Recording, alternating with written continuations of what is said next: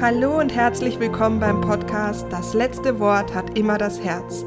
Dein Podcast rund um Wünsche, Sehnsüchte, Visionen und Heilung. Ich bin Anja Plattner und ich freue mich, dass wir jetzt zusammen Herzen flüstern. In diesem Podcast-Interview spreche ich mit Bettina Kohl. Und ich habe gerade am dritten Advent heute früh mit Betty gesprochen, weil es mir so wichtig ist, dass du im Zuge der Rauhnächte noch ein bisschen Inspiration bekommst, was das Thema Herausforderungen, Loslassen, aber auch die Kraft des Wünschens angeht. Denn morgen äh, beschäftigen wir uns ja dann eineinhalb Wochen lang mit dem Thema Wünschen und parallel noch mit dem Thema Reflektieren, denn das sind die zwei Hauptbestandteile der Rauhnächte. Und ab dem 25.12. starten wir mit den Rauhnächten. Und wenn du Lust hast auf diese Reise, dann lade ich dich ganz herzlich ein, dass du ähm, ja, dich für das kostenlose Programm noch registrieren kannst oder auch für meinen Online-Kurs. Allerdings nur noch heute am dritten Advent kannst du dir das gedruckte Journal bestellen denn sonst kriege ich das zeitlich nicht mehr hin. All das verpacke ich dir in die Show Notes. Falls du diesen Podcast hörst, wenn es schon ja im neuen Jahr ist oder so, im Rahmen der Rauhnächte bekommst du noch ein Q&A mit der lieben Bettina im April. All das verlinke ich dir dann hier in diesen Show Notes. In diesem Podcast kannst du dich auf jeden Fall auf sehr viel Inspiration, sehr viel Power und sehr viel ja neue Themen wie Meeresschutz, die Kraft des Meeres, die Weltmeisterschaft im Sub, äh, die Betty an sich über den Film, wie macht man eigentlich einen Film? Also das ist wieder ein sehr sehr bunter und äh, ja inspirierender Podcast. Ich wünsche dir ganz viel Freude mit diesem Interview. Zeichne mal auf. Ja, liebe Betty, schön, dass du da bist hier im Podcast. Das letzte Wort hat immer das Herz. Ich freue mich so, dass wir das jetzt äh, noch am dritten Advent geschafft haben, dass wir sprechen und uns äh, sowohl über deine Reise als auch über deinen Film Betty Would Go ähm, unterhalten dürfen. Ich freue mich, dass du da bist. Ja, vielen Dank. Ich habe mich auch total gefreut. Super. Nee. Super schön. Ja, bevor wir ähm, über deinen Film sprechen, sag doch mal ganz kurz, ähm, wer, wer ist Betty überhaupt? Betty, genau. Betty ist Bettina Kohl aus Hamburg. Ich bin 53 Jahre alt, äh, Feng Schulberaterin, Mutter von einem 15-Jährigen. Ja, und äh, ich bin leidenschaftliche Wassersportlerin, Surferin, schon mein, ja, fast, na, Leben lang, aber schon über 30 Jahre in den letzten Jahren äh, Stand-Up-Paddling ist so meine Leidenschaft geworden. Ich bin da auch deutsche Vizemeisterin in der Welle. Und ja, das, Le äh, das Wasser hat mich, und insbesondere das Meer hat mich mein Leben lang begleitet. Ich bin auch schon in der Kindheit gesegelt. Und äh, ja, das hat mich sehr geprägt in meinem Leben. Hamburg hatte ich, glaube ich, gesagt, ne, dass ich mhm. aus Hamburg komme. Und ja, über den Film bin ich auch in den Bereich Coaching reingekommen. Ich biete jetzt auch mittlerweile Coachings an das ist es eigentlich äh, soweit. Und ja, über den Film übrigens, ich habe einen Film produziert, genau. über den wir ja noch äh, sprechen wollen. Genau, und aber da ist mir schon mal ganz wichtig, ähm, es, also ich komme ja selber aus dem Film diese Leidenschaft verbindet uns, aber uns verbindet auch das Stand-Up-Paddling, denn äh, das hat mich vor vier Jahren oder fünf Jahren gecatcht und äh, dieses Jahr war das so meine Kraftquelle auch über den Sommer hinweg. Aber was ich dann zum Beispiel so spannend finde, ich wusste gar nicht, dass man, also ich wusste gar nicht, dass man das auch in der Welle, so wie in diesem Film das ist, dass man das auch ja, dass man eigentlich Stand-Up-Paddle surfen kann. Das war mir total neu und das hat mich in deinem Film dann auch so, ja, das hat uns begeistert verbunden, konnte ich gar nicht aufhören. War, fand ich es total schön. genau. Das ist ähm, schön am Sport. Ja, ich, ja, also Breite ist möglich sozusagen für jeden. Ja, total. Also ich, ähm, ich habe auch dieses Jahr ähm, tatsächlich im April oder so, dann war dann der Moment, soll ich mir dieses Jahr eins kaufen, weil das ist ja doch erstmal ein bisschen Geld gewesen, die Investition und ich ich, es verging keine einzige Sekunde diesen Sommer, wo ich es irgendwie bereut hätte. Im Gegenteil, ich habe so magische Momente. Und interessanterweise ähm, ist auch das der Grund, warum wir sprechen, weil ähm, ich einer, also der Dunja von Panteray erzählt habe, über diesen magischen Moment im Nebel Stand-Up-Paddling im Sommer zu fahren. Und sie hat mir dann erzählt, dann musst du dir unbedingt den Film von Betty anschauen. Und so kamen wir zusammen. Also das war auch der Grund, warum wir jetzt heute sprechen. Und das finde ich immer so schön, wie die, wie die Verbindungen ähm, sind. Denn das kann ich auch noch ganz kurz sagen, ganz viele Menschen fragen mich immer, Anja, wie kommst du denn mit diesen spannenden Menschen in Verbindung? Und das ist genau das, indem du der Freude folgst und auf, der, auf dem Weg der Freude entstehen Verbindungen. Und ich glaube, so kamst du auch zu deinem Film, oder? Weil du bist ja keine klassische Filmemacherin, du hast nicht vorher schon mal einen Film gemacht. Wie, ähm, ja, erzähl uns doch einfach mal, wann kam die Idee, zu, darüber einen Film zu machen? Wo hat das begonnen? Wie, wie, wie hat dieser Film eigentlich begonnen? Genau, mache ich gerne. Also wie du schon gesagt hast, also Filme kenne ich nur vom Filme gucken. Ich hatte mein ganzes Leben noch nicht mal ein Video gedreht. Von mir gibt es auch keinen Film oder gab es kein Filmmaterial. Und ähm, ja, ehrlich gesagt, ähm, es begann vor ganz vielen Jahren in einem Coaching, äh, das äh, mir auf dem ersten Tag gesagt worden, Bettina, du musst deine Story erzählen. Das ist sehr inspirierend. Ich immer so, hm, welche Story? Mhm. Ähm, es ging um dieses Thema, so wie ich meinen Weg gehe und auch dieses Wassersportthema, äh, meine Leidenschaft da auslebe. Aber das war noch kein richtiges Bild. Und das war aber, also da hatte, die hatten Licht bei mir angezündet. Ne, das zum Thema Freude, das war so, es konnte ich noch gar nicht zuordnen. Ich dachte nur so, aha, ne, ähm, dem folg einfach mal. Und das waberte so im Hintergrund. Da gab es noch gar nicht so was Konkretes. Ich habe einfach nur verfolgt, was so weiter passiert. Und dann ähm, ereilte mich ja leider 2017 ein, ja, ein Schicksalsschlag.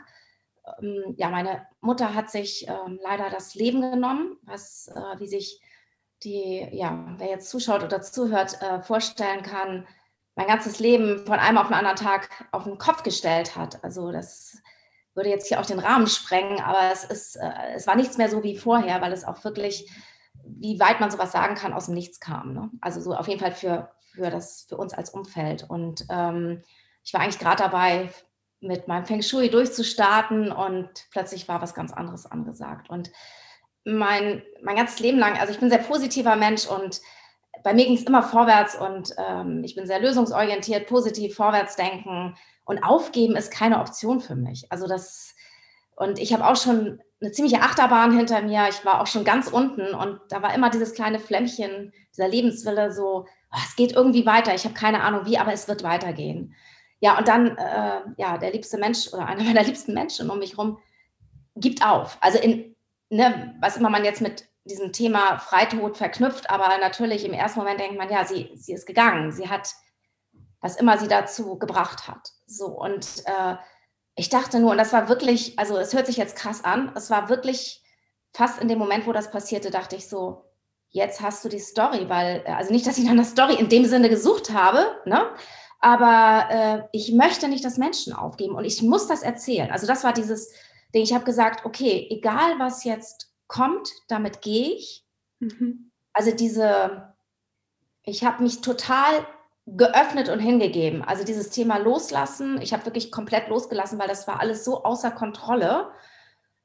Und ich glaube, das war ein ganz wichtiger Schritt, dass ich mich dem komplett hingegeben habe und mir auch alles erlaubt habe. Ich habe gesagt, egal was jetzt ist, also wenn ich Freude empfinde, empfinde ich Freude, wenn ich Trauer empfinde, Trauer, alle Emotionen lasse ich zu, es ist nichts verboten und ich öffne mich mit dem, ich habe gesagt, okay, was soll mir das zeigen? Ne? Ähm, was, äh, das muss doch irgendeinen Sinn haben. Und ähm, ich habe gesagt, das möchte ich erzählen, diesen, diesen Weg oder ähm, ja, was, äh, um Leute zu ermutigen, die vielleicht auch in, das wird ja hoffentlich nicht so eine Situation sein, aber vielleicht auch in anderen schwierigen Situationen sind in, seinem, in ihrem Leben oder sich vielleicht auch in Frage stellen. Ich glaube, viele von uns haben in herausfordernden Zeiten einfach, sind vielleicht emotional, ähm, ja, verwirrt, äh, haben vielleicht keinen Mut, keine Kraft und so weiter.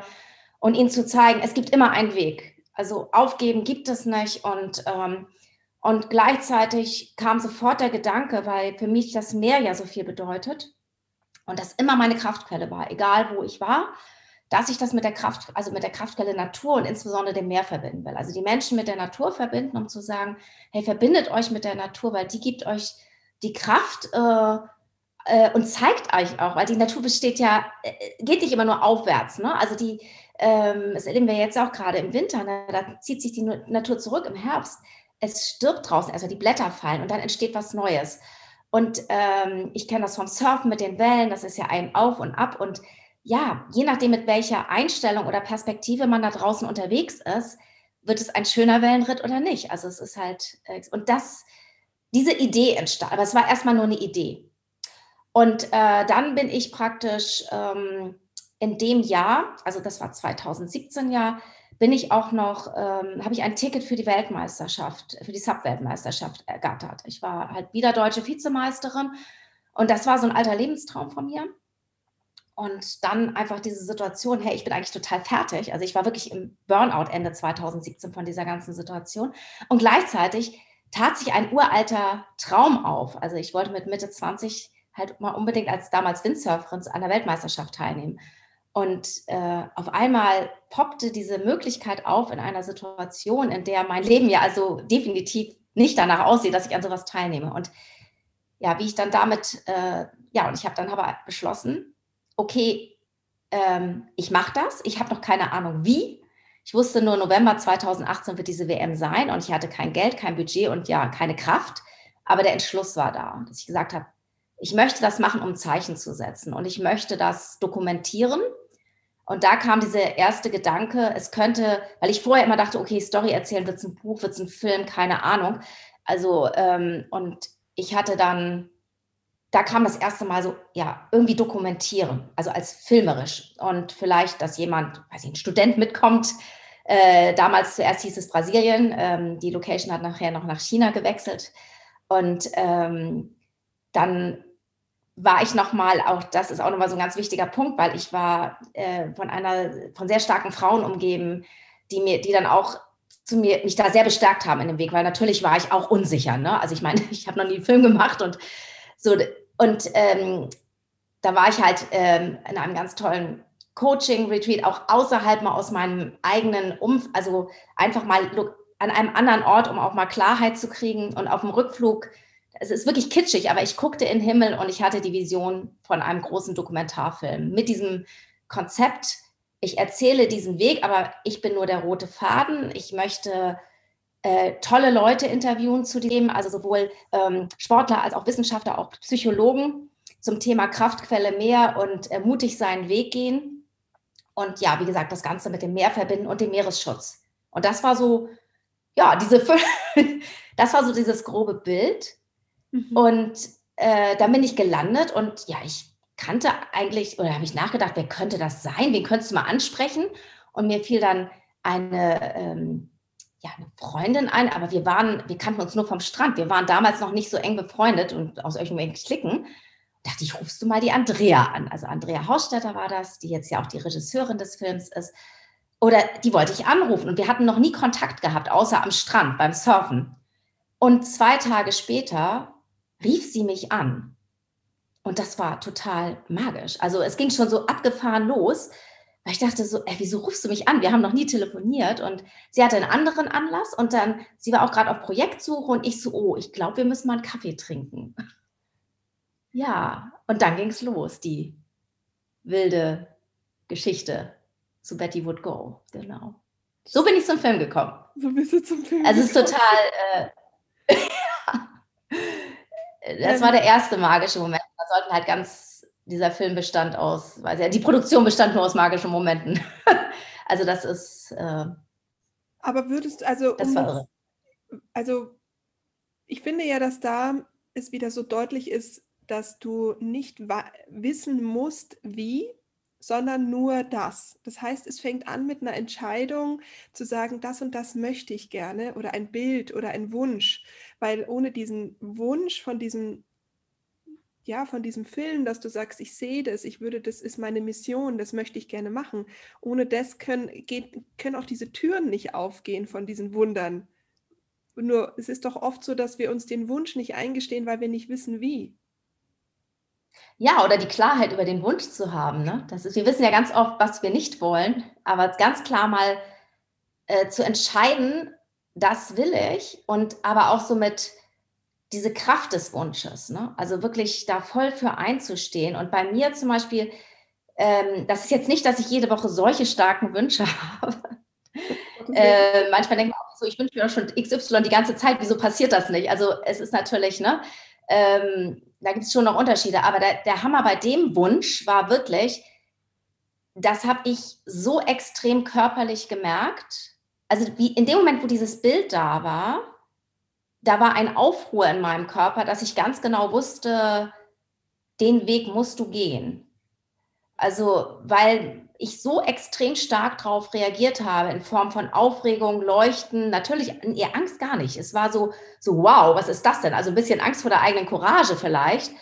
Aber das war so, also ich habe einfach die Jahre davor immer mehr gelernt, auch auf meinen Körper zu ähm, hören. Also was sagt mir meine innere Stimme? Mhm. Und die hat echt, also äh, die Fahnen geschwenkt und gebrüllt, ne? Und so, yeah. Und ich dachte nur so, oh Gott, oh Gott, oh Gott. Aber ich glaube, ich habe keine Wahl. Also, und ähm, ja, und das, was du sagst, das ist, ähm, das ist extremst kraftvoll. Und das war auch der Moment, wo ich relativ zügig, also ähm, ich weiß, damit arbeitest du ja, meine ich, auch mit dem Thema Vision Board dass ich also schon Ewigkeiten ein Vision Board machen wollte und in meinem Perfektionismus immer so, oh, ich habe immer keinen Anfang gefunden. Mhm. Und dann dachte ich so, nee, jetzt reicht's und habe mir echt ein Stück Packpapier genommen und meine Kinoleinwand darauf gebeppt, ne, mit meinem Film drauf. Und dann ging das los und ich habe eigentlich diesen, dieses Bild äh, oder diesen Wunsch sehr schnell visualisiert. Der ist auch gewachsen, auch auf diesem Vision Board. Und dadurch habe ich mich halt auch auch mit anderen Methoden täglich abgeholt und ich habe das halt auch wachsen sehen und das war mit diesem und gleichzeitig hatte ich wirklich diesen Wunsch, also es war einfach das, war wie auf der Stirn gemeißelt. Es war auf einmal Tag und Nacht bei mir. Spannend. Und wie ging ja. das dann? Dir sind ja dann die Menschen begegnet auch, die dir bei der Realisierung helfen. Wie ja, das war weiter. Genau, also was du auch sagtest, ist also ich meine, man hört das ja oft so in der Türe. Ne? Wünsch dir was und die Türen gehen auf. Ich meine, das hört sich immer so, ähm, kann man sich ja auch nicht vorstellen. Ne? Und das, das heißt ja nicht, dass man nicht auch Hindernisse hat. Also ähm, das, das, ging allein schon in den ersten Wochen. Also mit der Begegnung mit Andrea, dann habe ich, ähm, es geht dann auch darum, mehr und mehr in die Sichtbarkeit zu gehen mit diesem Wunsch und diesen zu äußern. Weil wenn du den nur für dich behältst, dann passiert nichts. Also oder wenig. Ne? Aber ich ähm, ich fing dann einfach an, also Beispiel, ich war, ich glaube, eine Woche später auf einem großen Frauenkongress und da war eine, eine Keynote, also eine Speakerin, die mich mit ihrem Thema total beeindruckt hat. Und ich dachte so, hm, ich glaube, die muss ich ansprechen. Das war so ein Impuls und ist aber nicht so, ich meine, ich bin nicht schüchtern, aber ich spreche jetzt auch nicht jeden an. Und dann habe ich mir so allen Mut zusammengenommen und ich so, ähm, so, die sprichst jetzt an. Ich wusste gar nicht genau, was ich sagen sollte, bin zu ihr hin, habe gesagt, haben Sie mal fünf Minuten Zeit für mich? Und sie so, äh, so in der Mittagspause, ich, ich würde gerne was mit Ihnen besprechen. Und sie so, ähm, ja, okay, ne? Und aus diesem Gespräch ähm, sind drei Stunden geworden. wir haben die Hälfte des Kongresses verpasst an dem Tag. Es war, wir hatten eine ganz irre Connection auf einmal. Und äh, ja, das ist die Susanne Stamm-Sedlitzky, die auch bei uns in der Filmproduktion eine ganz essentielle Rolle dann gespielt hat, die ich ähm, ja auch durch Zufall im Prinzip und nur dadurch, dass ich den Mut hatte, über das Thema zu reden. Und damals konnte ich da noch nicht so, ich wusste ja noch gar nicht so richtig, was ich sagen sollte und ähm, habe das aber einfach rausgehauen und auf einmal hat es uns verbunden und sie ist ein ganz, ja Wahnsinn, was, also allein, dass ich auch ihr begegnet bin, was uns, was das für den Film bedeutet hat. Ne? Also, weil sie ist Journalistin, aber auch Filmemacherin und ähm, hat da auch, ähm, ich sag mal, uns auf der kreativen Seite auch unterstützt, aber uns auch, ähm, wir hatten ja auch das Thema Meeresschutz und über sie sind wir an, ähm, haben wir die Connection zu Frank Otto gekriegt, der wieder Vorstand von der Deutschen Meeresstiftung ist und dann nachher auch unter anderem einer, ähm, ja, auch den Film mit unterstützt hat. Und darüber haben sich wieder neue Türen und neue Kontakte eröffnet. Also es ist äh, dieses, dieser kleine Moment auf dem Kongress, okay, ich spreche die jetzt an, hat, hat einen mega Ripple-Effekt gehabt. Mhm. Ne? Mhm. Und so ging das dann. Also ich kann das so nachvollziehen. Ich habe das dieses Jahr genauso erlebt, wie du es jetzt beschreibst. Ähm, und ich glaube, dass das für alle Menschen gilt, wenn wenn die ihren Impulsen folgen und nicht halt der Angst. Weil natürlich ist es erstmal komisch, jetzt jemanden Fremden dann anzusprechen, aber wenn dein Bauch sagt, sprich, sprich die Person an, deine Intuition weiß einfach von diesem Ripple-Effekt. Ähm, und dem dann zu folgen, was soll denn passieren? Dass sie sagt, nein, habe ich nicht, okay, davon, das ist doch okay, dann nicht. Ja, und hinter der Angst, also es gibt natürlich schon eine natürliche Angst, die uns auch schützen soll. Ne? Also wenn es um wirkliche Gefahren geht, also das, äh, um Gottes Willen, da soll man natürlich auch hinhören.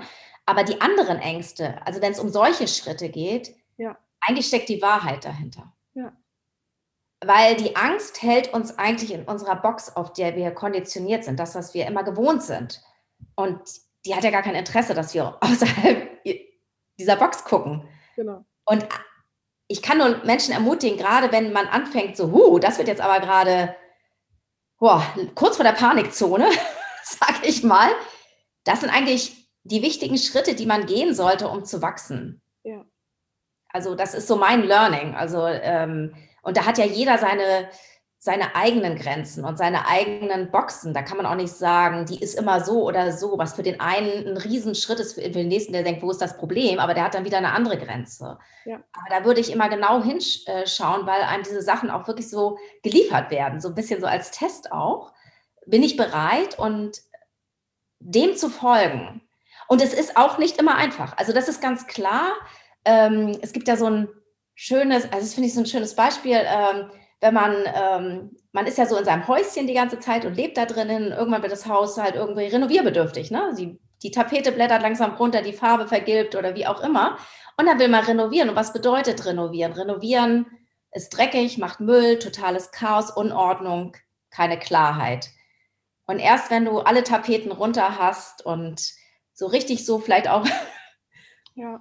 ja, im Boden gewühlt hast oder wie auch immer, dann kommt dieses Neue und kann entstehen. Ne? Auch Thema Space Clearing, ne? dieses Raum schaffen für Neues, vielleicht Dinge loslassen, alte Sachen, die wir natürlich gewohnt sind und die uns Sicherheit geben. Aber das ist natürlich in, in manchen Punkten, nicht in allen, auch eine, ja, nicht so eine gute Sicherheit. Also nicht für uns persönlich. Ne? Ja, total. Weil die eventuell unsere eigene innere Stimme unterdrückt was du ja jetzt gerade beschrieben hast, sind, ist ja quasi das, warum wir in den Rauhnächten aufräumen und ausmisten, ähm, damit eben genau das Raum hat, was dann kommen darf, ähm, dass auch das Aufräumen im Vorfeld das Loslassen von Themen äh, übers Jahr hinweg auch erleichtert. Also das ist ja wie so eine Vorbereitung, wenn ich sage, ich muss ja, ich muss diesen Pulli wegschmeißen, den ich schon fünf Jahre nicht mehr getragen habe, aber ich muss ihn jetzt mal loslassen. Äh, das, ähm, das dann zu überwinden und zu erfahren, es passiert gar nichts, das ist ja dann schon mal die Vorbereitung dafür, dann auch zum Beispiel Menschen in diesem Jahr zu vergeben, wenn etwas vielleicht nicht so angenehm war, was ja dann in der Reflexionsphase kommt, um dann, was du gerade gesagt hast, auch Platz für das Neue zu schaffen. Und zwar diese Wünsche und Sehnsüchte, die dann erstmal kommen dürfen. Also das ähm, ist genau der Prozess, warum die Rauhnächte auch so wertvoll sind. Super. Voll schön. Du hast äh, dann gesagt, dieser Film geht ja dann, also ging ja dann irgendwann los. Du hast deine Leute gehabt und äh, dann ging es zur Weltmeisterschaft, oder? Genau, also wir haben ja, ähm, kann ja ganz kurz nochmal anreißen, also wir hatten natürlich am Anfang keine Leute, also da saßen Andrea und ich mit der Idee und einem weißen Blatt Papier. und Andrea, ähm, gut, die ist ja ähm, Filmemacherin auch, ähm, aber das Projekt war natürlich auch eine besondere Herausforderung, weil wir hatten ja nun kein Budget, also da gab es ja nicht irgendwo so was, irgendwas, was rumlag, was wir ausgeben wollten. Das gab es nicht. Und wir haben auch gesagt, okay, wie, wie wuppen wir das? Ne? Suchen wir Sponsoren? Und dann kam diese Idee mit Crowdfunding auf. Das Wort hatte ich mal gehört, mehr wusste ich auch nicht. habe dann recherchiert, dachte, hui, mehr Fragen als Antworten hinterher. Und auch dort, äh, wir haben dann uns aber trotzdem gesagt, hm, Crowdfunding, Leute begeistern, wir probieren es aus. Sponsoring dauert zu lange eventuell, bis wir da jemanden haben, weil wir hatten tierisch Zeitdruck. Und ähm, dann habe ich auch damals, ich war in so einem Coworking Space, irgendwann gesagt, okay, ich brauche Unterstützung. Und das ist ein ganz wichtiger Punkt, wenn wir Wünsche haben. Ich habe ja vorhin schon gesagt, dieses Thema Sichtbarkeit, also wirklich darüber reden und auch um Unterstützung bitten. Und das heißt nicht, und das habe ich also extremst zu spüren gekriegt, sowohl im positiven als auch im negativen aus dem Umfeld.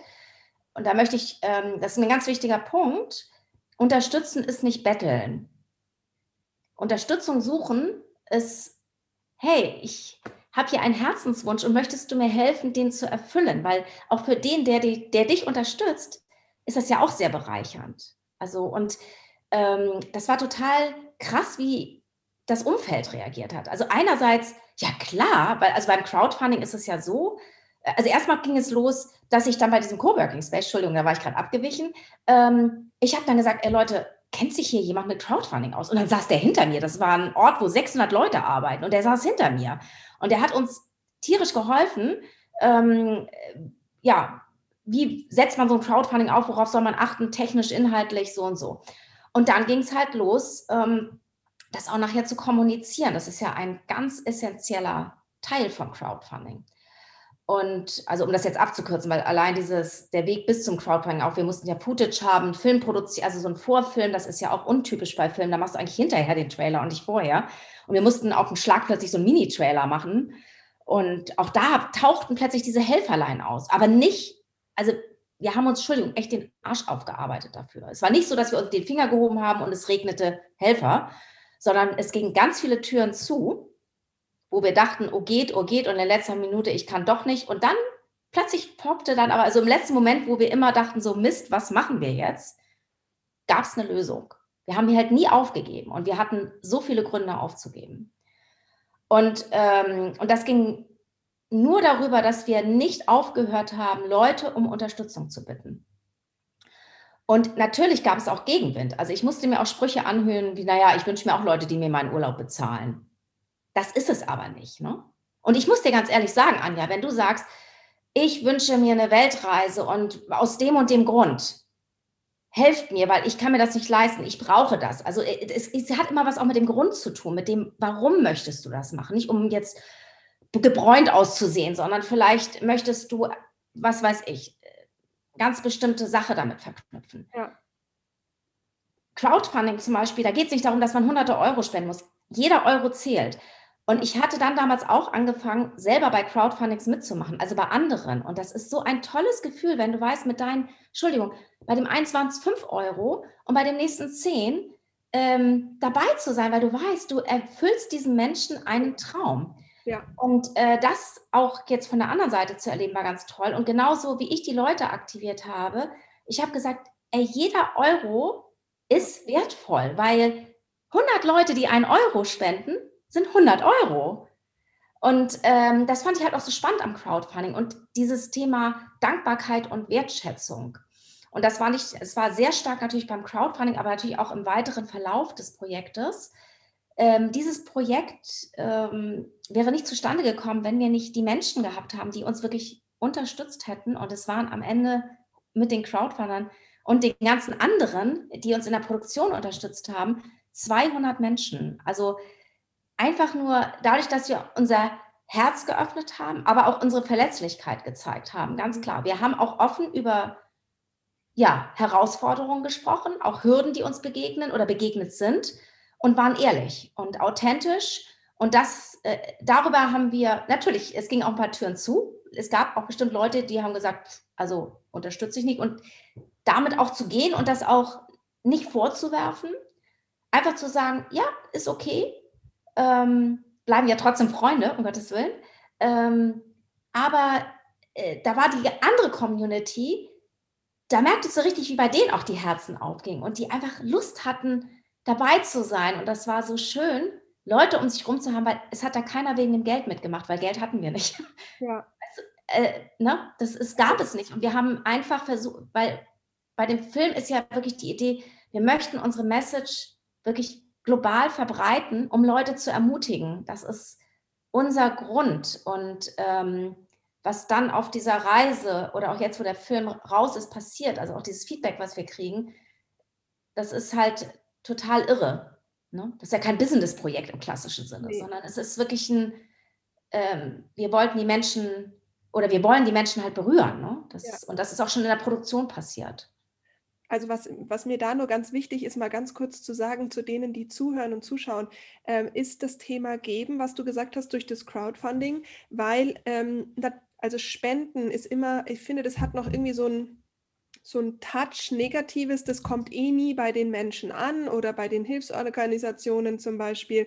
Und dass man so den, dass man so Spenden irgendwie nicht mehr so im Alltag meistens so aktiv dabei hat und dass man doch Spenden eben auch über ein Euro Unterstützung sehen kann. Und das ist dann eben über, also dass man ja auch sagen, sagt bei diesem Sechs-Konten-Modell, dass ein gewisser Prozentsatz deines Gehalts nach draußen gehen soll, damit das Geld eben in diesem Fluss auch ist, um Dinge zu erschaffen.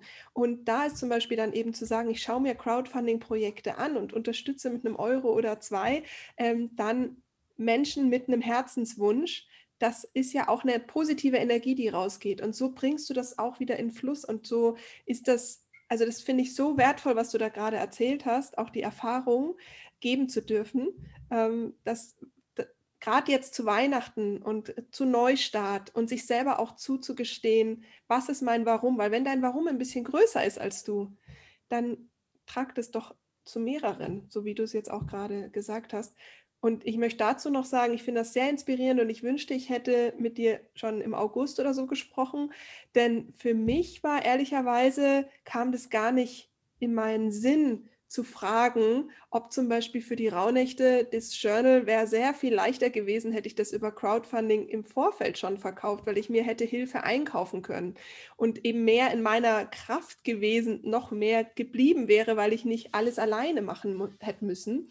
Also nicht alles, ich hatte ja Hilfe, aber noch mehr und halt auch in den Fluss zu sagen, man investiert schon mal vor, weil dadurch geht noch, also du kannst ja dann auch noch mehr generieren. Und das genau. ist so wichtig. Also ich kannte das vorher ehrlich gesagt auch überhaupt nicht. Ich, mir war gar nicht so ganz im Detail klar, was Crowdfunding bedeutet. Ich habe es eher auf einem anderen Finanzsektor gesehen. Mhm. Und ähm, was das aber emotional mit einem macht, ähm, also ich gebe auch zu, dass auch zum Thema ähm, Unterstützen, ich war auch, das war glaube ich April oder Mai, da habe ich erwähnt, dass ich einen Film plane und eventuell Crowdfunding mache. Und da saß, es war so ein Netzwerk Frauenabend und dann saß eine neben mir und meinte, Bettina, wenn du sowas vorhast, ich habe eine Buchempfehlung für dich. Und da hatte ich mir ein Buch empfohlen, das hätte ich mir nie gekauft. Nie. Also weil mich das, ja, das ist eine Biografie von einer Künstlerin, wo ich sage, kann ich nichts mit, also habe ich keinen Bezug zu, sagen wir mal so.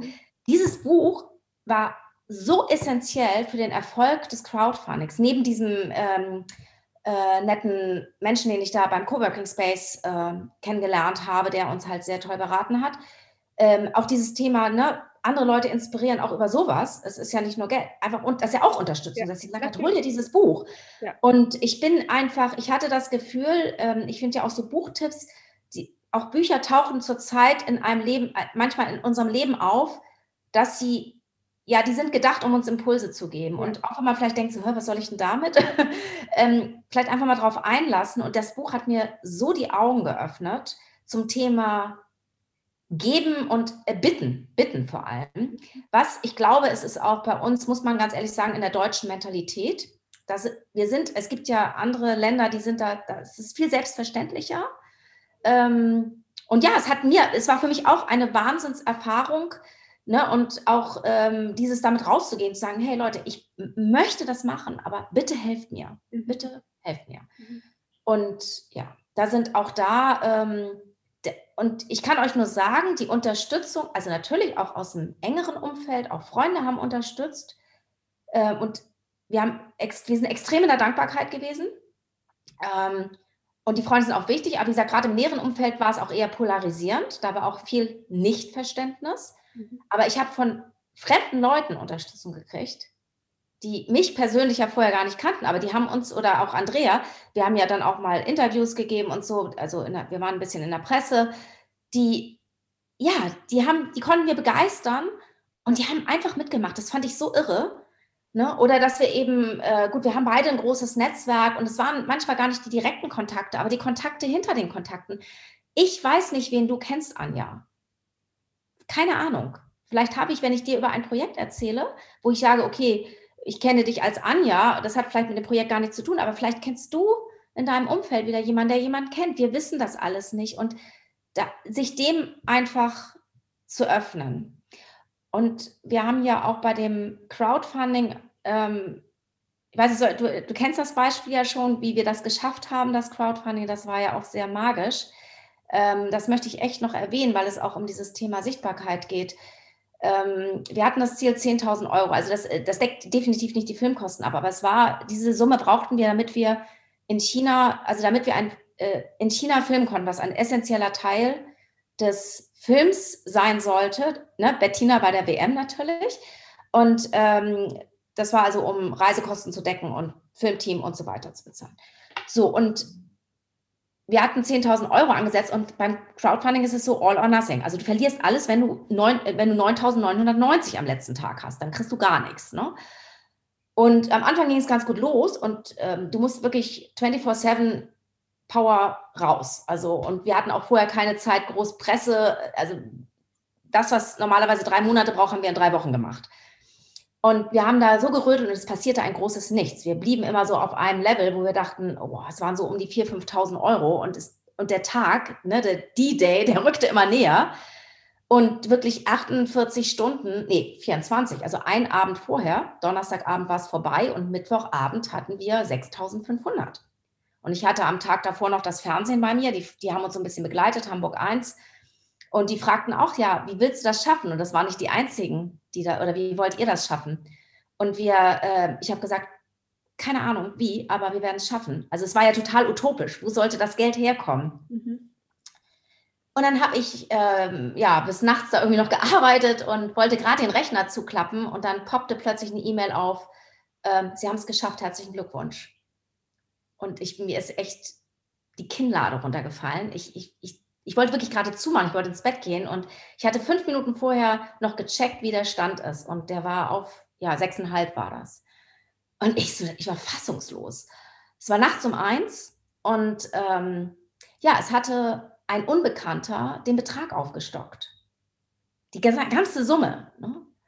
Und ähm, ja, ich habe Andrea geweckt, die stand senkrecht im Bett. Also, echt, es war so, es war eines der krassesten Erlebnisse in meinem Leben, also emotional. Und ähm, es hat, ich glaube, fünf Tage gedauert, bis wir herausgefunden haben, wer es ist. Also der hat anonym gespendet und ich natürlich gleich zurück, ey, wer bist du? danke, danke, danke, danke.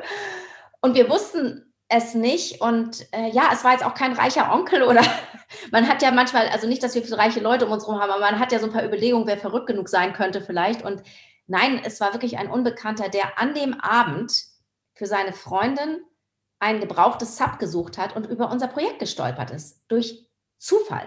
Wirklich totaler Zufall. Der war nur an dem Abend auf Facebook. Deswegen, man weiß nie, was da draußen passiert. Und wir hatten keine große Facebook-Kampagne. Nicht, dass jemand denkt, wir haben jetzt hier Social Media ja.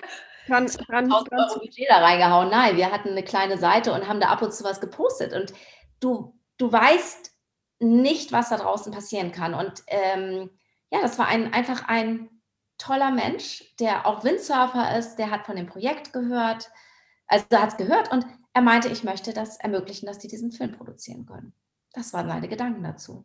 Kriege ich Gänsehaut. Also nicht nur, ja. dass du auch äh, in dieser Phase, wo schon alles unmöglich erscheint, trotzdem den Glauben nicht verloren hast ähm, und dann aber auch ja, so ein Anführungsstrichen Zufall dann passiert.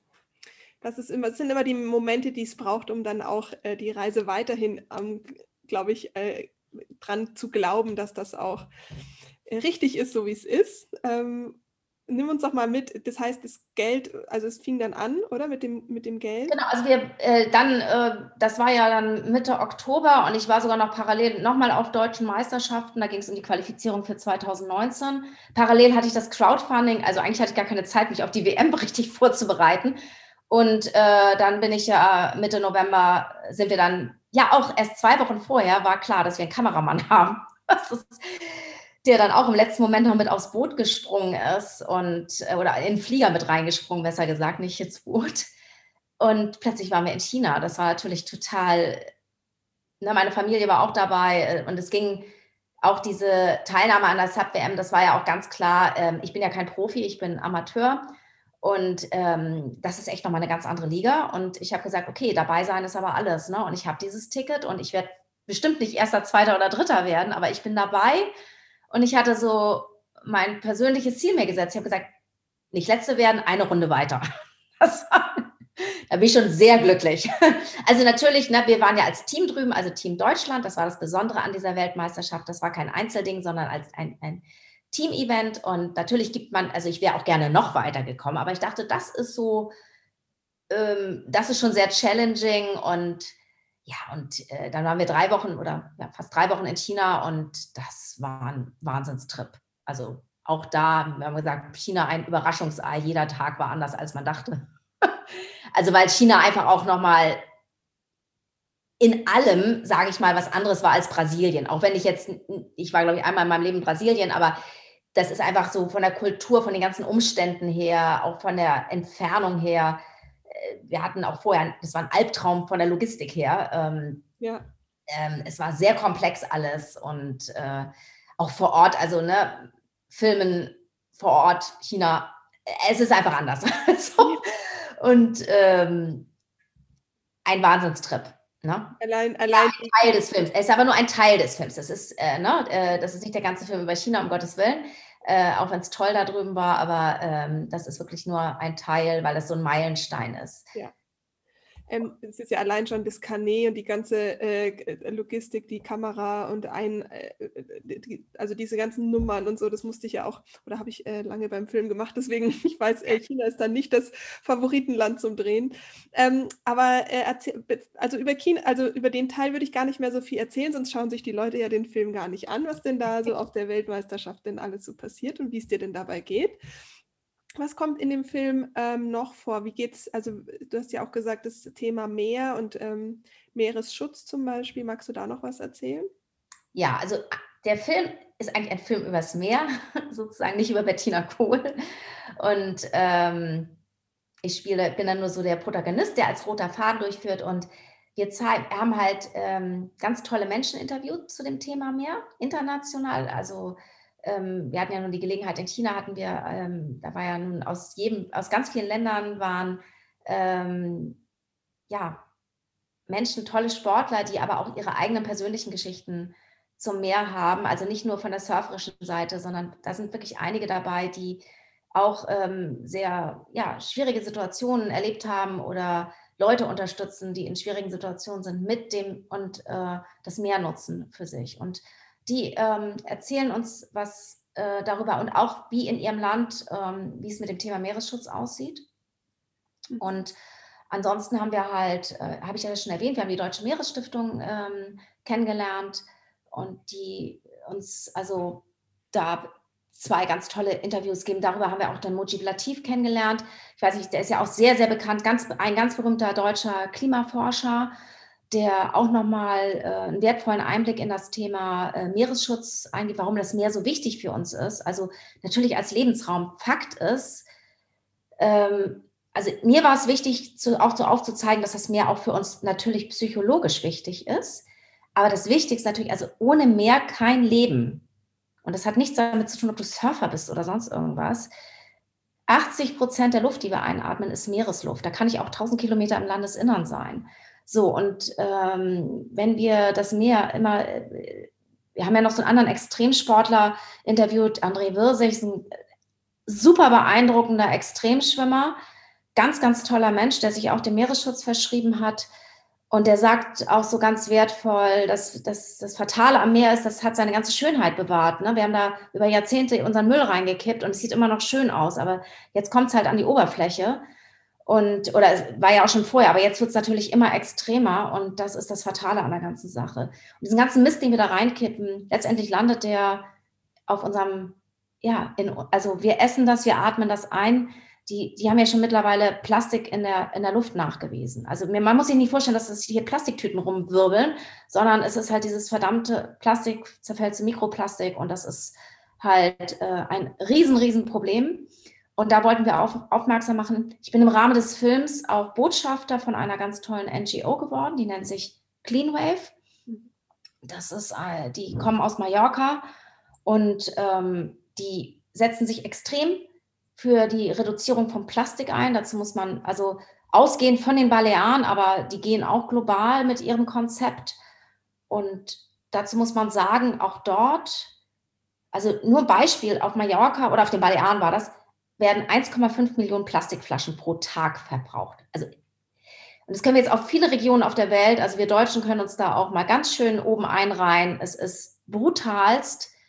Und ähm, auch dort diese Idee, wie Clean Wave entstanden ist, ein tolles Beispiel, was passieren kann, wenn man einfach sagt, wenn man einen Entschluss fasst und im Kleinen anfängt. Die kommen aus dem, die, die Founder kommen aus dem Eventbereich und sollten eines Tages, ich glaube, 20.000 Flaschen für ein, Plastikflaschen für ein Event bestellen und haben gesagt, das geht gar nicht. Wir müssen was ändern. Und haben dann, ich habe die auch mal mitgebracht hier, diese ne, mhm. Edelstahlflaschen. Ähm, also gut, gibt es, es gibt auch andere Flaschen, aber haben sie gesagt, okay, wir möchten diese Flaschen etablieren. Ähm, auf Mallorca, das war so der erste Schritt. Und mittlerweile ist es so, die haben, ich weiß nicht, wie viele Millionen Plastikflaschen wurden eingespart durch deren Konzept, weil die zusammen mit der Politik vor Ort zusammenarbeiten. Da wurden, also frage mich jetzt nicht aktuell, wie der Stand ist, ganz viele Trinkwasserbrunnen errichtet. Das ist nur durch deren Einsatz und Arbeit äh, passiert, wo man jetzt kostenlos Trinkwasser bekommt auf Mallorca. Die machen Kooperationen mit Unternehmen, mit Bars, also da gibt es so Konzepte, ähm, dass Kunden dorthin können, Trinkwasser bekommen, natürlich dann auch ihr Stück Kuchen kaufen können. Aber es ging einfach darum, dass die Leute auch vom Mentalen her wegkommen von diesen Einwegplastikflaschen. Ja, ja. Nur diese eine Idee hat, also das ist eine Welle, die jetzt erst, also die gibt es jetzt seit ein paar Jahren, noch nicht so lange, aber und das ist raketenmäßig, hat das diese Verschmutzung auf der Insel, die immer noch ganz schlimm ist, aber so verbessert die Situation. Mhm. Und über Cleanwave haben wir dann auch den Brad Robertson kennengelernt, der, das ist auch eine NGO, die auf Mallorca tätig ist, die sich für Meeresschutzgebiete im Mittelmeer einsetzt. Und er kam, ne, Gesine Meissner haben wir kennengelernt, das ist eine EU-Politikerin, die ganz, ich, ganz stark für, auf, auf EU-Ebene für das Thema Meerespolitik einsetzt. Sie ist auch bei uns im Interview. Und diese ganzen tollen Menschen sind uns begegnet und haben wertvolle Sachen zu sagen. Und ähm, was ich da ja. Ich staune immer, wir, wir, wir denken ja immer, ähm, das müsste doch schon überall so verankert sein. Und also auch wir, ja, wir, wir weisen auch nur wieder darauf hin. Also wir haben auch nicht die, wir haben nicht wirklich die Lösung, aber die Botschaft ist, wir Menschen, wir, das, das sagt Frank Otto auch ganz toll, wenn, ein, wenn der Mensch eins kann, ist dass wenn er was will, dann erreicht er das auch. Und wir, die, die, das, es gibt immer noch Möglichkeiten. Das sagt auch Mujib Latif ähm, die sind auch realisierbar. Wir müssen es bloß machen und zwar jetzt und nicht erst in 20 Jahren. Ja. Und, ähm, und das war uns wichtig mitzuteilen und das können wir jetzt auch wieder auf unser persönliches Leben übertragen. Ne? Es sind so viele Dinge möglich, wenn wir es wirklich wollen und uns eben auch auf unsere eigene innere Kraft beruhen, was wieder, ja, uns wieder auch echt mit der Natur verbinden, weil das ist das, woher wir kommen. Ja. Und die meisten Menschen leben losgelöst von der Natur. Und ich lebe auch in Hamburg, ich lebe ja nicht im Wald, Entschuldigung. Also das ist, ne, äh, es gibt halt keine Ausreden. Ne? Wenn man, man kann echt im Kleinen, jeder kann ein bisschen was machen. Und wenn es das ist, ich erziehe mein Kind richtig, weil ich weiß doch nicht, ob der mal irgendwann Manager in irgendeinem Konzern ist oder äh, was weiß ich. Ne? Wir wissen nicht, welche Wege das geht. Ja, also das sind zwei Punkte. Ich finde ja, dadurch, dass sich unsere Welt so schnell dreht, ist jeder so in seinem eigenen, ähm, in seiner eigenen Bubble natürlich, mit den eigenen Problemen, mit den eigenen Themen. Und dein Film läuft ja jetzt auch auf Pantaray und ich finde, Pantaray ist halt eine Filmplattform, wo du dir bewusst über solche Filme wie deinen Film Inspirationen reinholst, um dann zu sagen, ah, ich nehme es erstmal bewusst wahr, ah, ich nutze ja auch Plastikflaschen zum Beispiel? Muss ich das überhaupt? Kann ich das nicht ganz einfach ersetzen? Und da helfen ja dann Menschenstimmen, die in deinem Film zum Beispiel vorkommen. Deswegen finde ich das, finde ich Film eine so angenehme, einfache Art, sich inspirieren zu lassen. Das mal zum Thema, was denn außen in der Welt alles so los ist, obwohl ich ja auch mein meine Bubble habe. So. Ja, natürlich. Also ich, ich sage auch immer, ich bin ja jetzt hier nicht ein plastikfreier Haushalt. Ne? Nee. Oder äh, äh und das höre ich ja auch schon von manchen, dass sie sagen, oh, naja gut, ob ich das jetzt nur noch mache oder im Wald fällt eine Schaufel nicht. So, doch, das ist essentiell.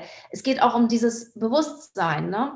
Oder auch eben andere Themen, äh, sich darauf zu besinnen, okay, wie kann ich für mich Kraft generieren und was habe ich eigentlich, was habe ich eigentlich für eine Macht, also Macht im positiven Sinne. Ja. Das ist vielen gar nicht bewusst, weil sie immer denken, ich, sie müssen groß sein, um Macht zu haben. Ja. Also Macht im, für einen positiven Wandel. Und das, das stimmt nicht, ne? du, du weißt, also ich finde es, du hast ja schön erwähnt, der Film läuft ja auf Pantarate äh, und eben auch auf, äh, also der ist ja, äh, gut, bei Pantarate waren wir als erstes, weil die ja auch ein, ich glaube, die waren die ersten, die ein Online-Filmfestival gemacht haben, das Cosmic Cine Filmfestival, weil die haben sofort reagiert, wie es äh, mit Corona losging.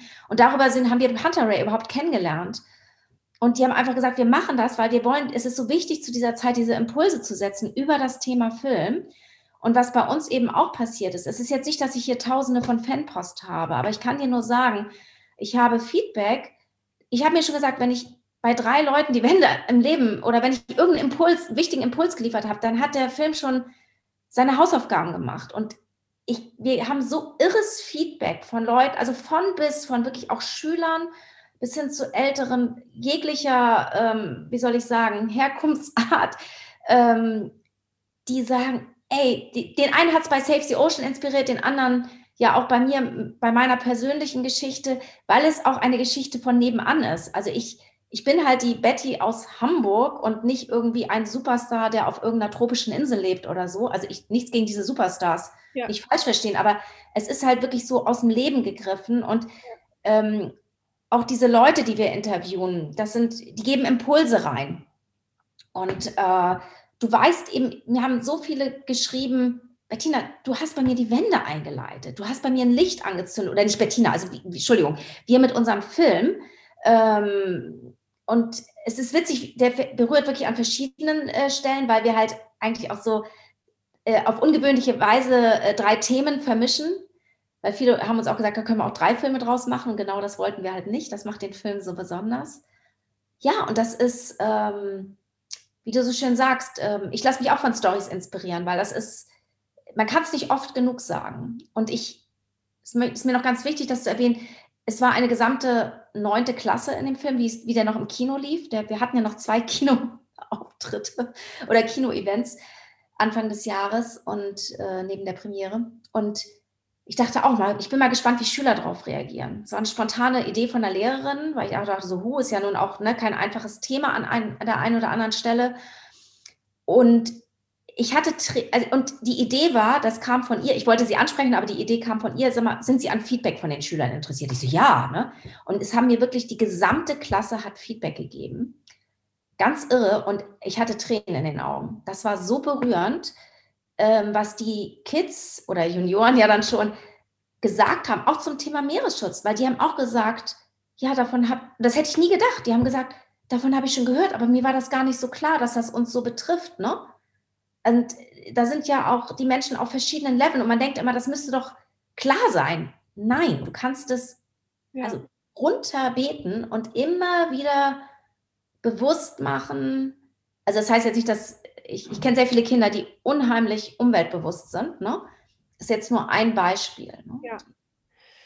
Aber äh, das sind schon wieder mehrere Punkte, aber auch da äh, zu sagen, nur weil wir denken, ähm, das interessiert die Kinder nicht, stimmt nicht. Ja, also im Gegenteil. Ich hatte Anfang des Jahres auch äh, ein, äh, an einem Fotoprojekt teilgenommen. Ähm, da ging es um ganz viele Kinder oder jung, junge Kinder, die was in der Welt bewegt haben, Wonder Girls, Mädels genau.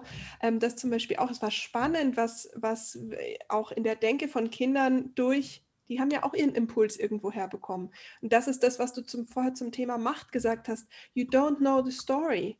You don't know the story von der Person nebenan ähm, und aber auch, was mit deiner, wenn du mit deiner Message rausgehst, was das denn für Steine bewegen kann oder was das für, ein, für einen Effekt haben kann. Deswegen hier nochmal die, die Inspiration mit der eigenen Geschichte, die natürlich zu, mit Verletzlichkeit zu tun hat. Das ist ja keine ähm, keine, keine Star-Geschichte mit einer falschen Maske, sondern mit, ein, mit Echtheit, Verbundenheit, authentisch sein und damit voranzugehen, dass das andere inspiriert und die wiederum, ja, ein Licht ist ein, wie du vorher gesagt hast, das eine, der eine zündet beim anderen ein Licht an und ähm, es werden immer mehr Lichter angezündet. Und gerade in dieser Zeit, also wir haben ja ganz viele Herausforderungen dieses Jahr gehabt. Und ähm, du hast in diesem Film ja auch viele Herausforderungen gehabt. Magst du noch mal ein, zwei Sätze dazu sagen? Inhaltlich oder in der Produktion? auch also, in deinem Leben, es muss gar nicht. Ja, genau. Also ich sage mal, es hatte ich ja am Anfang er, erwähnt, ich ähm, mit ein, das ist ja auch, das wird ja auch thematisiert, ähm, dieses, also ich habe selber ähm, Depressions, also ich kenne das Depressionsthema halt Und dann dieses, ähm, der Freitod meiner Mutter, was ja nun keine einfachen Themen sind. Und mir war es extrem wichtig, damit authentisch umzugehen. Und ich finde es zum Beispiel ganz großartig, also mein, mein Vater spricht ja auch in dem Film. Ähm, das ist ja nun mal seine Frau, die gegangen ist. Und ähm, es hat mich sehr berührt, weil ich habe ihn natürlich gefragt. Also ich kann nicht einfach so eine, Gesch also unsere Familiengeschichte da so erzählen. Und äh, weil er auch gesagt hat, nein, Bettina, das muss erzählt werden, weil das darf nicht passieren. Und ich finde es, also gerade dieses äh, Thema Depression ist leider immer noch ein so großes Tabuthema. Und äh, das macht die Situation vor allem für die Betroffenen nicht unbedingt besser. Oder ich sage mal, wenn man das auch präventiv besser ja. Äh, oder wenn man da mehr Achtsamkeit oder die auch den Menschen lehrt, mehr achtsam mit sich umzugehen, dann kommt es vielleicht gar nicht dazu. Also ich meine, Depression ist ein, ein Riesenfeld. Es kann verschiedenste Hintergründe haben. Ähm, ich bin jetzt auch nicht der totale Experte, aber mir ist natürlich auch schon einiges, also mir persönlich ist einiges begegnet, aber auch was man so mitbekommt aus dem Umfeld. Und aber es ist immer noch ähm, so ein Tabuthema und äh, dass es auch Betroffenen unangenehm ist, äh, darüber zu sprechen. Und das macht, wie gesagt, die Situation nicht besser. Und es war mir ein Riesenanliegen, darüber zu sprechen. Und das ist eben auch das, was du eben noch erwähnt hattest. Dadurch, dass ich da so offen mit umgegangen bin und also das hört sich gut, wie gesagt, ich, ich bin nicht ein total verschlossener Typ, aber natürlich dachte ich auch, mal sehen, was danach passiert, wenn ich darüber rede, weil das wusste nun nicht jeder aus meinem Umfeld. Ne? Und ähm, aber ich dachte halt auch, da war halt auch echt dieses, ich habe gesagt, es ist mir jetzt scheißegal, Entschuldigung, diese Ausdrucksweise, aber verdammte Axt, ne? Ich möchte, dass das erzählt wird und es wird für was gut sein und was über Negativitäten brauche ich, mache ich mir jetzt einfach keine Gedanken. So. Und, und dadurch haben sich mir, das kann ich jetzt zu mir persönlich sagen, weil ich natürlich in dem Fall, ähm, also natürlich ist äh, dadurch, äh, dass Andrea hat einfach ein unheimlich tolles Storyboard um diese ganze Geschichte gedreht und den Film auf wunderbare Art mhm. produziert. Aber was diesen, das ist ja eine persönliche Situation, da habe ich, äh, sind Leute auf mich zugekommen, haben sich mir geöffnet, weil ich drüber geredet habe. Und das, ähm, und das hat denen wieder geholfen, mit diesem Thema umzugehen und auch erste Schritte einzuleiten. Das, also ähm, allein, was das schon wieder bewirkt hat. Und deswegen ist es so wichtig, ähm, dass das ernster genommen wird und auch offen damit umgegangen wird, finde ich jedenfalls. Also total wichtiges Thema. Was ich dazu noch sagen kann, was ich in der Praxis erlebe, wir sagen auch oftmals, es ist eine Depression und dabei ist es einfach schon sehr lange eine sehr starke Traurigkeit.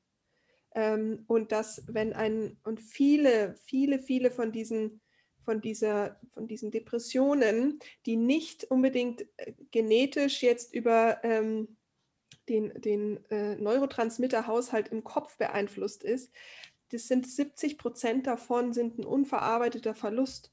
Und dass zum Beispiel Verluste, wie du auch äh, äh gesagt hast, oftmals keinen Platz haben und auch man immer weit, also man halt schnell weiterlebt und dann unbewusst in einer Trauerphase feststeckt, ohne zu wissen, dass man da drin feststeckt.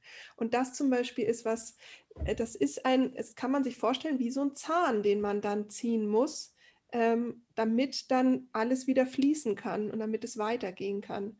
Ähm, und dazu, ja, mal auch der, Impu äh, oder der Impuls zu sagen, ha hattest du vielleicht einen Verlust in deinem Leben? Wo hat es denn begonnen mit dieser Traurigkeit? Genau, also das sehe ich genauso. Ähm, Trauer ist ein, ein, ein Riesenthema. Trauer oder auch ähm, ein Leben zu leben, was vielleicht im Inneren gar nicht zu mir gehört. Also, dass man vielleicht eine innere Stimme, die für einen oder gewisse Sachen, die für einen eigentlich wichtig sind, die man aber total vergessen hat oder wo man nicht hinhört, weil man sagt, ach, geht schon irgendwie. Ja. Ne? Weitermachen. Oder wenn das Umfeld sagt, ach, nun stell dich doch nicht so an oder was machst du denn wieder Verrücktes oder äh, das ist doch nicht normal oder so. Ne? Ähm, also natürlich jetzt nicht bei jeder Kleinigkeit, aber es gibt so Sachen, die tauchen halt immer wieder auf oder auch das Thema Trauer. Ähm, das ist leider, weil eben gesagt wird, komm, geht doch weiter. Also klar, ich bin auch sehr für positiv weiter, aber die, die Trauer braucht ihren Raum. Und ähm, ich finde, es darf auch alles sein. Es, Trauer hat nicht XY auszusehen. Es ist für den einen das, der braucht, äh, keine Ahnung, ich bin jetzt mal rum, der braucht Sport und der muss sich wieder fühlen, der nächste muss ins Kloster. Das kannst du auch nicht sagen, das ist richtig oder falsch. Trauer ist was ganz Persönliches und man muss halt einfach wissen, dass Trauer ein, ein langer Prozess ist, wo eben auch alles, der durch verschiedene Phasen geht, also durch sehr tiefe Phasen, es gibt auch aber auch Hochphasen. Also und du kannst eben nicht sagen, ach wie, das machst du jetzt so, das, das macht man doch nicht oder so. Das ist, das geht nicht. Ne? Du kannst auch nicht sagen, ähm, oh, bei die Art von Trauer ist schlimmer. Also ich sage mal, keine Ahnung, der Tod von hm ist schlimmer als der Tod von hm. Das kannst, Nein. das geht halt auch nicht. Ne? Und ich, ich finde es ganz wichtig, dass man sich auch Zeit gibt. Ähm, dieses, ja, es ist auch eine Herausforderung. Also das habe ich auch selber erlebt. Ich, gut, ich hatte von Anfang an gesagt, ich, ähm, ich gebe mich dem hin, was immer da passiert. Und mein Weg war eine Mischung aus Sport. Dann war es natürlich auch, ja, dieses, gebe ich zu, auch das Filmprojekt. Darüber ist ja mein Sprachrohr auch so ein bisschen. Aber ich habe zum Beispiel dann auch gesagt, also ich habe eine Ayurveda-Kur gemacht. Ich bin für drei Wochen nach Sri Lanka und habe mich komplett zurückgezogen. Das war für mich, also für mich, Bettina, extremst wichtig, da diesen Ruheraum zu haben, um und dann dachte ich auch mal sehen, was da passiert. Und das war eins der wundervollsten Dinge, die da passiert sind. Aber ich gebe auch ganz klar zu, in der Zeit, ich habe nicht ein einziges Mal geweint. Und dann denkt man ja auch, ja, wieso weinst du nicht? Ist doch traurig. Und nein, war halt einfach nicht. Aber ich habe dem, ich habe dem eine Möglichkeit gegeben. Das andere wäre ja, dass du sagst, keine Ahnung, ähm, ich weine nicht in der Öffentlichkeit oder es darf keiner wissen oder ne, dass du dieses zeigen. Und ich habe immer gesagt, keine Ahnung, selbst wenn ich jetzt äh, anfangen würde zu weinen, dann weine ich halt. Und wenn das nicht hochkommt, dann ist es auch gut. Ne? Ja. Aber du musst dem, glaube ich, persönlich dieses, diesen, diese Erlaubnis geben und ich denke mal, da sind wir alle noch sehr geprägt, weil, also jetzt, ich kann es nur jetzt aus meinem Alter sagen, weil natürlich wir aus, unsere Eltern waren eine Generation, wo es, da ging es nur um Vorwärtsdenken und da gab es ja sehr, sehr viele Verluste in den Familien. Und da wurde einfach nicht getrauert. Also da, da gab es keinen Platz für Trauer, damit wollte man sich auch Schützen. möglichst nicht auseinandersetzen. Mhm. Und das steckt immer noch in uns drin. Das muss man auch mal. Total. Und der Punkt ist ja, wenn man sich mal transgeneratorisch ein ähm, bisschen beschäftigt, wenn es, ob jetzt unsere Großeltern, dann die Eltern oder je nachdem, wie alt jemand ist, dass ja auch zum Beispiel der Verlust der Heimat, also zum Beispiel Flucht, ähm, wenn von heute auf morgen alles, was du bis jetzt dir aufgebaut hast, weg, weg ist, dass, dass, dass sich das eben auch über äh, Generationen halt zieht, dass das nicht unbedingt ja. dein eigener Verlust immer sein muss, sondern eben, wie du gerade gesagt hast, unsere Eltern oder Großeltern so viele Verluste erlitten haben, dass die gar nicht das verarbeiten konnten, weil sie mussten ja überleben. Das ist ja auch eine Überlebensstrategie. Auch da zum Beispiel mal hinzuschauen, ist übrigens in den Rauhnächten an Tag zwei der Stammbaum, wäre da zum Beispiel jetzt ein ah. guter Punkt, mal zu schauen, was sind denn, was haben denn die Menschen vor mir eigentlich für Verluste erlebt und wen, wer hat denn da vielleicht einen Platz, der gar nicht, also der noch gar nicht einen Platz hatte? Also ein Verlust, der auch totgeschwiegen wurde, zum Beispiel, gibt es ja auch mhm. ganz viel. Oder die Heimat, die totgeschwiegen wird, weil man es halt, weil es immer noch viel zu schmerzhaft ist. Also da gibt es ja ganz, ganz, ganz viel. Und eins hast du vorher noch gesagt, ein Leben, was man wo man das Gefühl hat, so soll man leben und die anderen geben einem das vor. Auch das macht traurig, weil du verlierst ja dein eigentliches Selbst. Auch das ist ja ein Verlust. Genau, bei manchen passiert es ja vielleicht bewusst, weil sie mitkriegen, aber sie sagen, nee, das ist okay für mich. Und bei anderen passiert es unbewusst. Also es will ja auch nicht jeder was Böses von, äh, für nee, einen, ne? aber es hat, im Wirbel des Lebens vergisst man sich halt auch. Ja.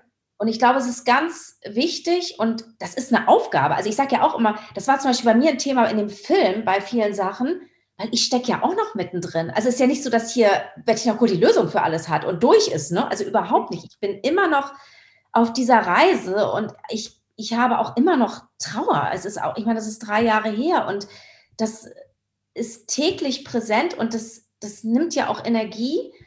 Es hat sich bloß verändert. Ich war zum Beispiel ein Jahr lang wahnsinnig wütend. Also ich war nicht traurig, ich war einfach nur wütend und äh, mir hat zum Beispiel auch dort wieder sehr geholfen, dass ich wirklich über ein Buch gelesen habe, ne, diese Bücher, äh, auch weil ich keine Erfahrung mit sowas hatte, also zum Glück ja natürlich nicht, dass das ganz oft ist, dass Wut damit verbunden, weil du kriegst ja ein schlechtes Gewissen, weil du denkst, ey, jetzt bist du auch noch wütend auf deine Mutter.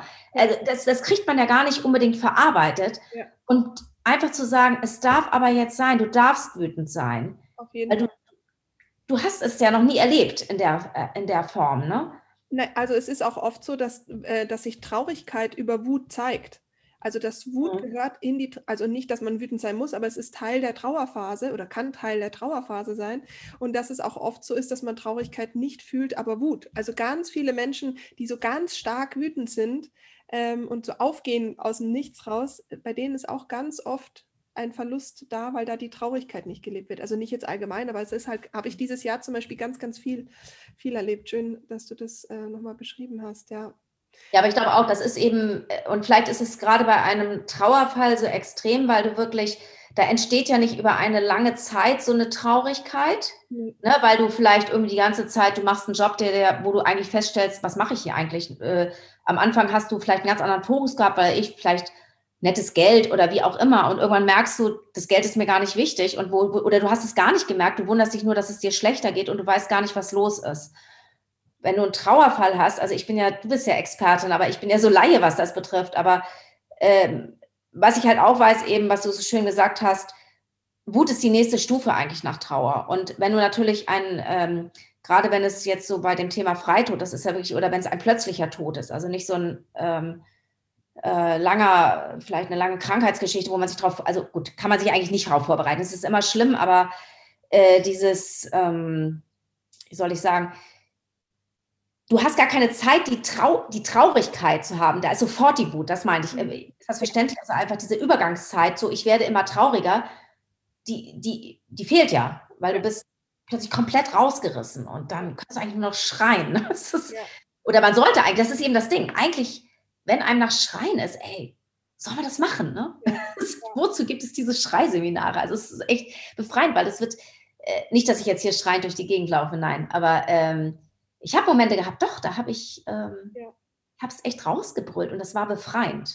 Weil diese Ener wir müssen uns ja vorstellen, alles, was wir erleben, ist auch Energie und die bleibt halt in uns stecken. Also Krankheit, Trauer, Wut, das sind Energien, die bleiben in unserem Körper stecken und daraus entstehen übrigens dann natürlich auch Krankheiten. Also unterdrückte Trauer und Wut führt ja zu sehr vielen, dann sind wir in der Psychosomatik ja. und das sind einfach Energien, die in uns feststecken. Ja. Und in dem Moment, wo wir weinen oder brüllen, auch wenn das natürlich nicht so gesellschaftlich anerkannt ist, dann findet die aber einen Kanal. Ja, auf jeden Fall. Auch bei Kindern ganz wichtig, wenn die so aggressiv oder so sind. Kissen nehmen, reinschreien, in die Kissen rein äh, äh, boxen dürfen und dem Raum geben. Ja, also über Trauer äh, und ähm, natürlich auch über die Erfahrung, die du äh, mit deiner Mutter gemacht hast. Äh, da allein könnte man schon eine ganze Podcast-Folge machen, denn wie man damit umgeht, wenn jemand diese Entscheidung getroffen hat, frei im Tod zu sein, ähm, damit um, umzugehen, das zu akzeptieren, das allein ist ja ähm, eine, das ist ja auch nochmal so ein größte, also eine der größten Herausforderungen, glaube ich, die man ja, ich, also, ich, sag, ich, hatte, ich, hatte, jetzt auch, ja, im Prinzip glücklicherweise noch nie im engeren Umkreis sowieso mit dem Thema Tod zu tun. Und ich glaube, Freitod ist einfach, ähm, ja, ist nochmal so eine andere Kategorie. Und damit, das ist mir ganz wichtig zu sagen, das heißt nicht, das ist schlimmer oder besser oder als irgendwas, weil ne, es gibt ja, auch andere Verluste, die ganz, ganz schlimm sind. Es ist bloß, ich sage mal, wenn, wenn jemand krank wird, es ist so mein Ding, wo ich sage, dann kann ich wütend auf, ich sage mal, den Krebs sein.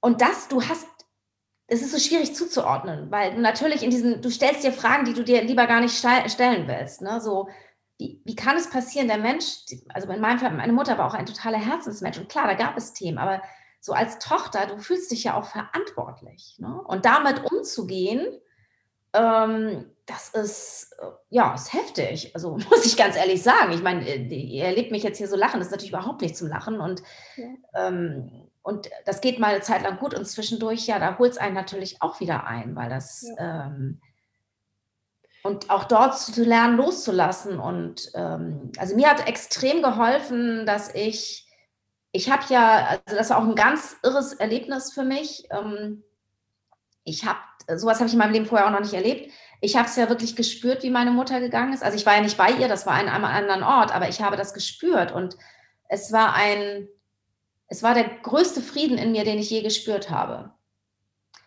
Und dieses Gefühl, für das bin ich extrem dankbar, weil das, das hat mir gezeigt, was immer das jetzt war, ihr geht es gut. Also das soll jetzt nicht ein Zeichen sein, wenn es jetzt jemandem schlecht geht, oh Mensch, super, dann mache ich das auch und äh, dann geht es mir gut. Also um Gottes Willen, äh, genau das Gegenteil. Es soll ja eben gar nicht erst dazu kommen. Bloß ich habe immer wieder in so nicht so guten Phasen mich dort drüber abgeholt, dass ich gesagt habe, es war für sie, ich habe das Gefühl, dass es für sie gut ist.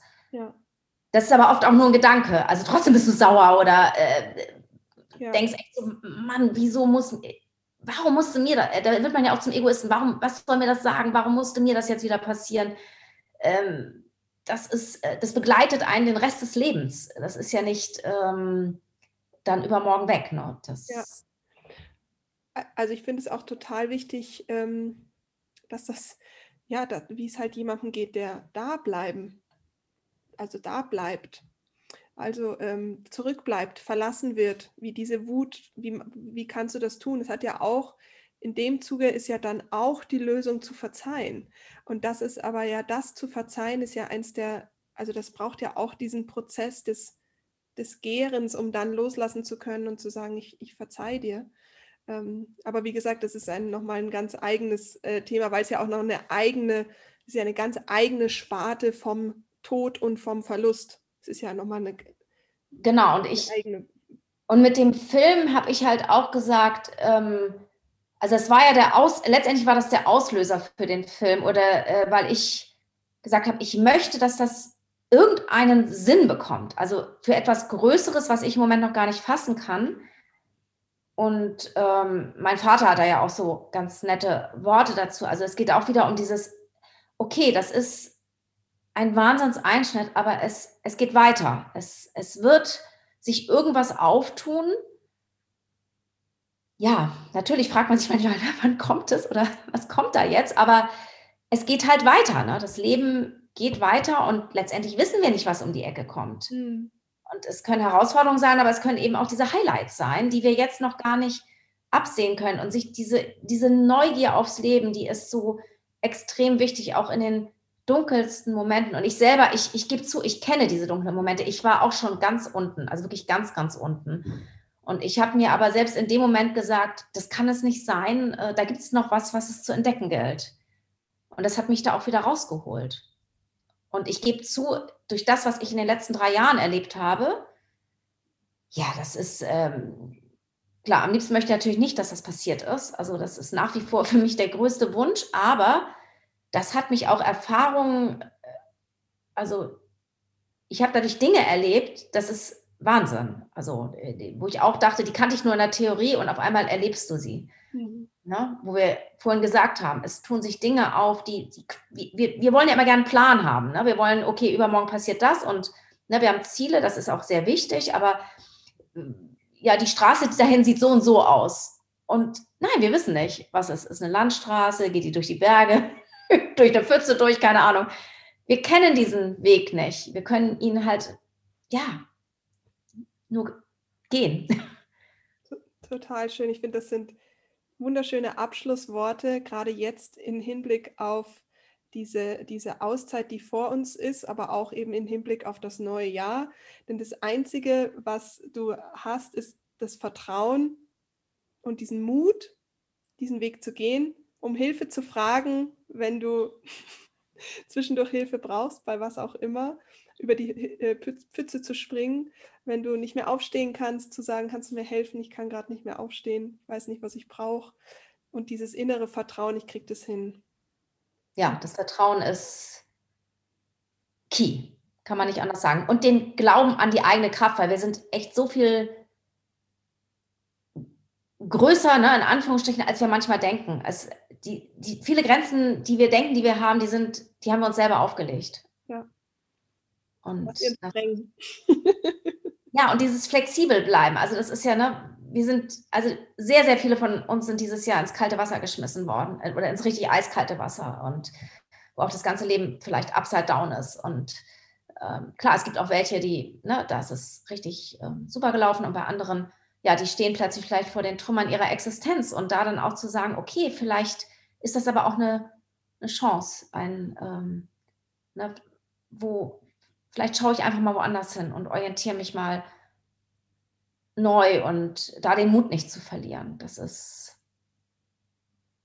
super schön. Vielen lieben Dank für dein. Auch nicht. Ich habe es ja letztes Jahr das erste Mal gemacht und es war, ich muss sagen, es war bahnbrechend, was da passiert ist. Es war ein äh, auch vorher ne, immer so im Einzelnen gemacht, aber die Rauhnächte sind ja viele Sachen, die, das ist halt komprimiert und also ich, alles, was wir war echt ein Erlebnis. Alles, hm? was wir besprochen haben, kommt in diesen zwölf Tagen ja. vor. Das ist das, was so spannend ist in dieser, äh, in dieser toten Zeit, sagt man ja, die ja nicht, die ja keine Zeit hat. Man denkt, zwölf Tage ist aber die fühlt sich ja auch so ewig und kurz an, also das Zeit existiert da ja nicht. Du bist ja auch dieses Jahr äh, im Online-Kurs dabei und das heißt, wir haben auch die Möglichkeit, ähm, äh, dein Film läuft ja äh, bei Pentaray und Pentaray und ich haben eine Kooperation und haben ein Filmtagebuch erstellt für jede Rauhnacht und bei dir, dein Film läuft im April. Das heißt, im April wird es eine QA-Session nochmal geben mit dir. Das heißt, alle, die Fragen haben zu dir, zum Film, zu ähm, ähm, ja, die, die einfach noch mehr Infos zu diesem Film haben möchten, die, äh, die dürfen mir diese Fragen schicken per E-Mail und dann sprechen wir nochmal und im April wird es dann äh, veröffentlicht, passend zu der jeweiligen Rauhnacht. Dann freue ich mich schon sehr drauf. Ich auch. So, dann für alle, die gerne mit dir so jetzt schon in Kontakt treten wollen, ähm, wie können sie das machen? Ja, also äh, was den Film betrifft, äh, da gibt es ja eine Website zu, ne? Mhm. www.bettywoodgo.com. Da mhm. findet ihr Informationen zu dem Film, auch den Trailer, so ein bisschen Background, auch ganzen Pressebereich und natürlich meine Kontaktdaten. Also gerne mir E-Mail schreiben, mich anrufen. Ich freue mich total, äh, bin da sehr offen. Und äh, was das Feng Shui betrifft, da gibt es natürlich auch eine Website, das ist die www.bk-fengshui.de. Mhm. Ähm, wo ich im Prinzip, ja, ich nenne das ja immer Raumcoaching. Ich verbinde den Mensch mit dem Raum. Das ist ja auch eine Naturlehre, das Feng Shui. Und da ist dann auch wieder der Bogen so ein bisschen zum Film. Also das, ähm, ich verbinde halt die inneren und äußeren Räume. Und darüber bin ich halt auch zu kontaktieren. Und dann habe ich halt dieses, was ich ja gesagt habe, das ist ja bei mir jetzt auch neu, dass ich auch Coachings anbiete, da wo ich einfach Menschen begleite, die, ja, ich sag mal, ich bin so der Powerbody an deiner Seite. Ich mache intuitives Coaching und ähm, dass ich Menschen einfach die Mut und die Kraft gebe. Man, mancher hat mich schon die Kettensprengerin genannt, so, also, ähm, weil wir sind einfach manchmal alleine so gefangen in unseren, ja. Ja, wo wir drin sind und haben, ich, ich kenne das ja auch selber. Also es ist so wichtig, jemanden an der Seite zu haben, der an einen glaubt und ich bin da halt all in und begleite dich. Wir kriegen da zusammen Klarheit rein und dann führe ich dich aus dem Weg raus, um ja einen neuen Lebensabschnitt einzuleiten. Das ist sozusagen mein äh, drittes äh, Pendant jetzt.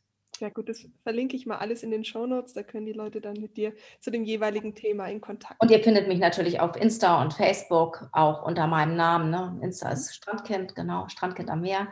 Und äh, Facebook gibt es ja mich, Bettina Kohle und auch eine Betty Wood Go Seite. Sehr gut. Verlinke ich alles, dann können die Leute sich das anschauen. Ja, vielen lieben Dank, dass wir äh, ja jetzt ein so schönes, langes Gespräch führen konnten über dich und den Film und über all die Inspirationen, die du äh, gesetzt hast und dass du die ganze Zeit nicht aufgegeben hast und ja, deine Message raus in die Welt durfte und immer noch darf.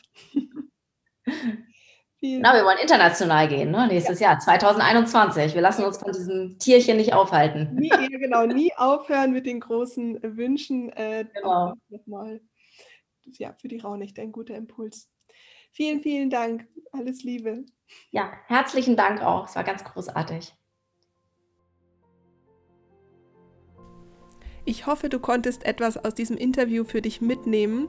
Es sind ja viele, viele Themen und es kann sein, dass sich der Podcast auf vielen Ebenen angesprochen hat.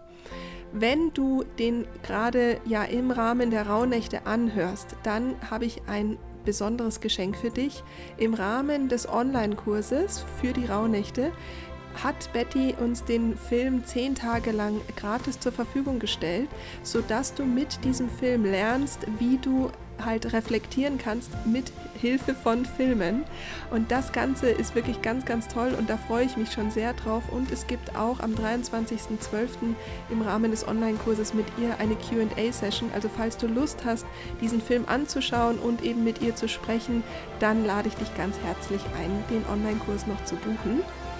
Falls du diesen Podcast später gehört hast und dich ja die Themen wie jetzt zum Beispiel auch die Trauer oder auch das Wünschen, das Reflektieren, wenn damit dir was in Resonanz gegangen ist und du gerne Unterstützung haben möchtest, dann ruf mich gerne an. Ich habe, ähm, ja, ein, mein, einer meiner Spezialthemen ist ja die Trauer, das Loslassen, aber auch das, äh, die Visionen. Äh, Betty hat ja auch kurz vom Vision Board gesprochen.